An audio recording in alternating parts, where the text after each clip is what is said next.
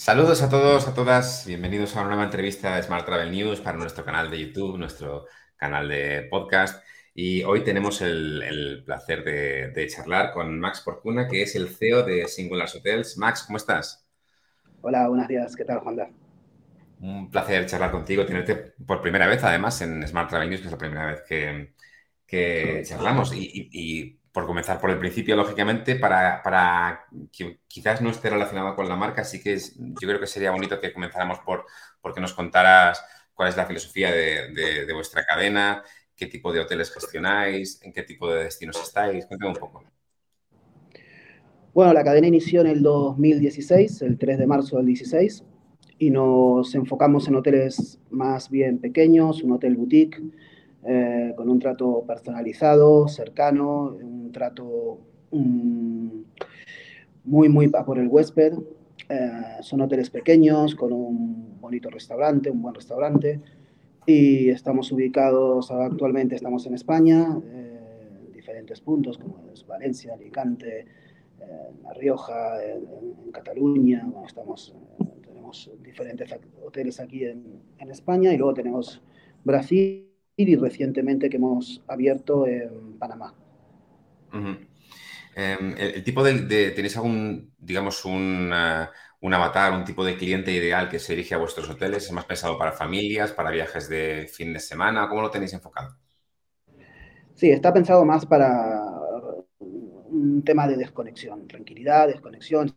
son hoteles eh, que tenemos un perfil de cliente de más de 30, 35 años hacia arriba, que busca un, trato personalizado, desconexión completamente y mm, enfocado muy mucho en los fines de semana, aunque en esta temporada, por supuesto, en la temporada alta aquí en España, eh, el, funcionamiento del hotel es cada día pues con una, una alta ocupación y que es lo que esperamos todo el verano, y está enfocado a este tipo de, de huésped, ¿no? Un huésped más de parejas eh, que busca relax. Y últimamente habéis aparecido en, en, los medios precisamente porque habéis recibido esta, con esta inyección o este acuerdo con, con Caza Capital, que supone una nueva fuente de, de em, un flujo de capital para vosotros. Y quería que me comentaras más detalladamente cómo se gestó, qué supone para la cadena y, en, qué se va a emplear o en qué se va a enfocar este, este acuerdo. Este acuerdo, mira, lo firmamos en el año 2022, en junio del 22. Hicimos un acuerdo para... Nosotros en nuestros contratos, eh, nuestros activos hoteleros, pues tenemos un contrato de arrendamiento que nos permite, eh, con un precio preferente, acceder a la compra del activo en un plazo pues, determinado.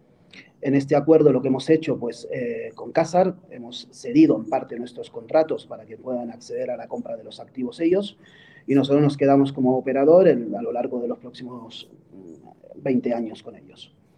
Es una operación bastante buena porque hemos ayudado en gran parte a los propietarios que querían vender sus activos.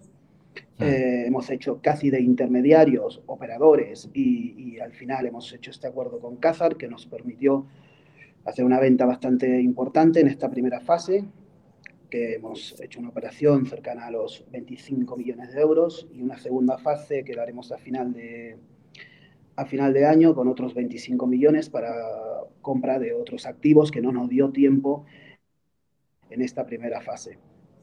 Eh, nosotros capitalizamos en, bastante fuerte la empresa que nos dará fuerza para adquirir los nuevos activos que tenemos en negociación y, bueno, seguir abriendo hoteles, pero de esta, de esta, de esta forma, ¿no? acompañados por Abacus, Casar Capital, que son los fondos colaboradores con nosotros. Simplemente ellos lo que hacen es eh, la adquisición de, del edificio y nosotros continuamos con nuestra operativa y nuestro personal, se continúa todo exactamente igual, simplemente pues que el activo se destina ahora a, a la venta y lo compra Casar. Yo imagino que, será complicado que puedas darme detalles sobre, futuras operaciones, pero eh, has, mencionado Brasil, Panamá. Eh, como norma general, ¿hacia dónde tratáis de, expandir la cadena o dónde veis el futuro de la cadena? En España queremos seguir nuestra, nuestra expansión, queremos continuar. De hecho, tuvimos posibilidad de abrir más hoteles antes de este verano, pero pero por tema operativo no nos fue imposible.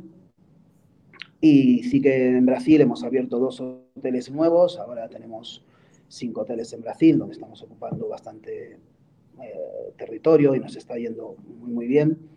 Y uno nuevo en Panamá también, en el centro histórico de Panama City, que tiene 35, 37 habitaciones, es un hotel de cinco estrellas.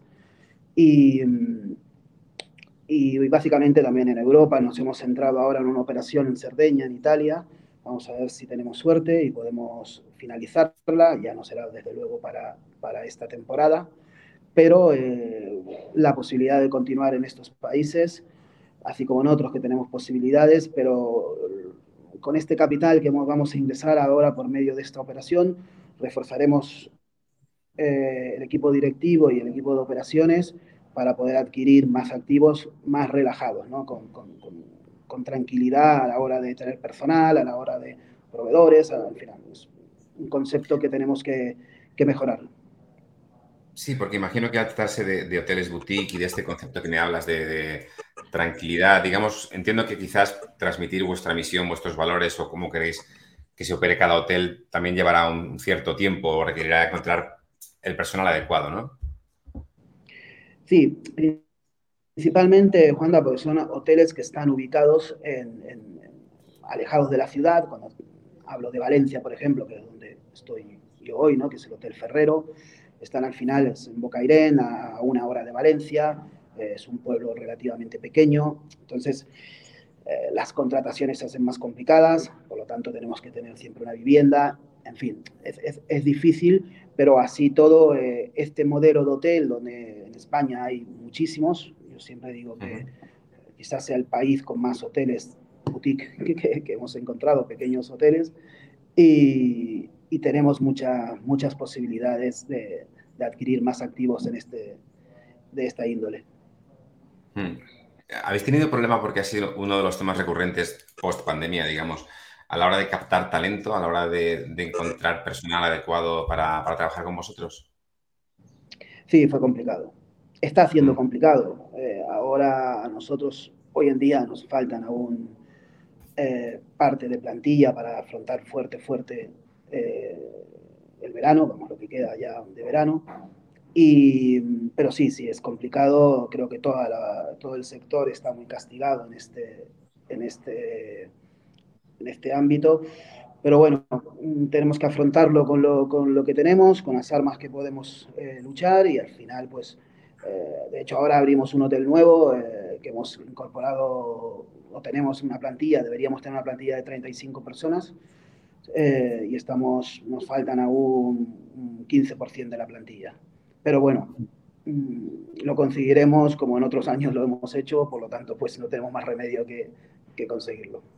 Sí, y además a nivel de, de ventas, más allá del, del apoyo de, que comentábamos antes de, Caza Capital, a nivel de ventas los resultados también están siendo positivos, ¿verdad? También lo vimos en la nota de prensa. No sé si también puedes comentarnos datos sobre vuestro crecimiento en este sentido, pero digamos que las ventas también acompañan, ¿no? Eh, a las ventas te refieres en, ventas eh, en habitaciones, eh, ventas generales. Sí, sí, sí, en este caso sí. Sí, sí, no, sí, sí.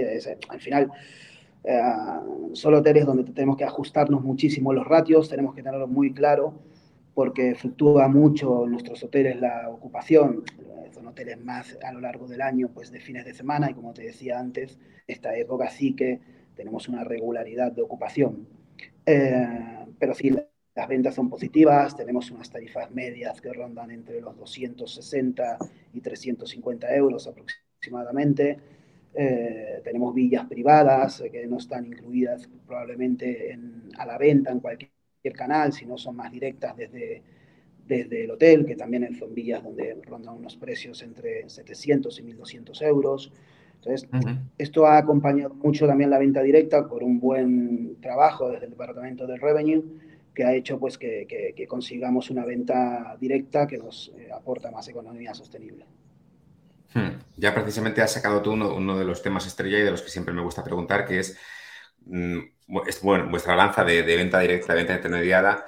Eh, sobre todo saber que, evidentemente, más allá de, vuestro, mm, de vuestra propia web o de cómo la potenciáis, ver ¿qué, pinta tiene vuestro mix de distribución? Si apostáis por estar en muchos canales o al ser un producto muy específico, quizás preferís estar en menos canales, pero que os den realmente algo, algo distinto o, o, directamente por la mayor venta directa posible. No, no, estamos mm, en muy pocos canales, eh, mucha venta directa, lo hemos mejorado en último, quizás en los últimos meses.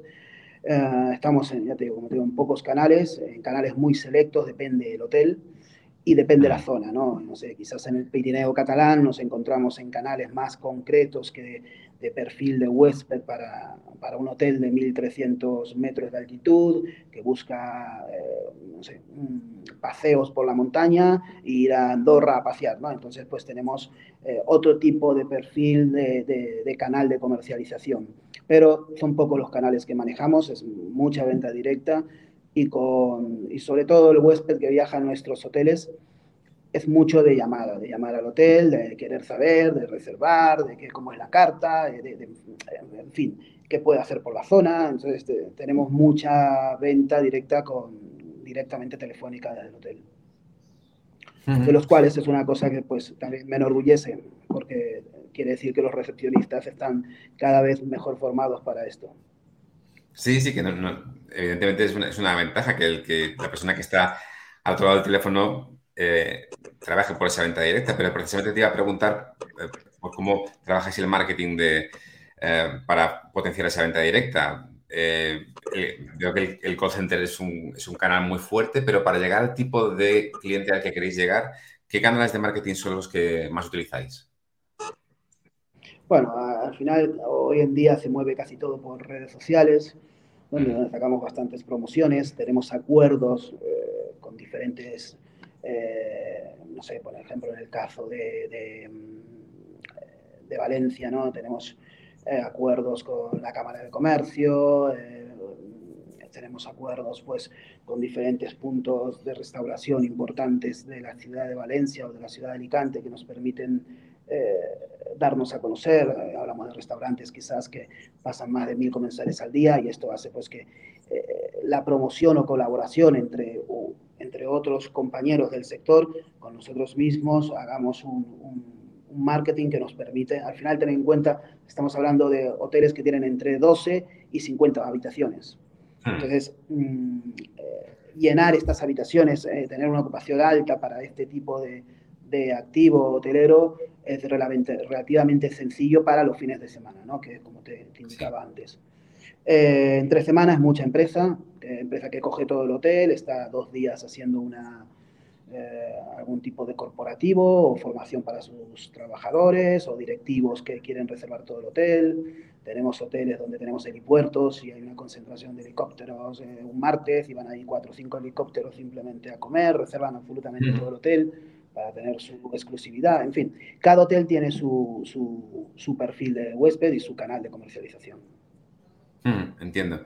Por último, me gustaría tener una, visión eh, de... Yo sé que, quizás vuestros tipos de hoteles no sean tanto de temporada, sino que sea más durante todo el año. Y, pero sí que justo que ayer salían los datos de, visitantes internacionales a España y viendo que, otra vez estamos en cifras de récord, eso por un lado, y teniendo por otro lado esta precaución también de, de los hoteleros, ¿no? De tener en cuenta la inflación, la subida de, de los costes. ¿Cómo, que, ¿Cómo crees que puede terminar el año para vosotros, más o menos, viendo un poco lo que tenéis ahora? Bueno, eh, las perspectivas son bastante mejores, desde luego, que los años anteriores, porque al final, pues con el COVID fueron eh, muchos altibajos, pero este año está siendo muy regular para nosotros, tanto en venta directa como en precio por habitación, como en el sector de restauración. Hemos hecho infinidad de eventos también, que es verdad que venían arrastrados muchos de ellos del 2022, pero esperamos una subida bastante considerable. Eh, ahora no, te sé decir el porcentaje más o menos, pero andaremos en una ocupación bastante más alta y en facturación rondaremos entre un 22 y un 25% más que el año pasado. Pues te agradezco muchísimo este, este, comentario. Por supuesto, el tiempo que nos has dedicado, Max. Ahora conocemos un poquito, un poquito más sobre Singulars Hotels. Y, y, nada, eso que repitamos. Esta es la primera vez que charlamos para Smart Travel News y ojalá podamos repetirlo pronto, siempre que tú quieras.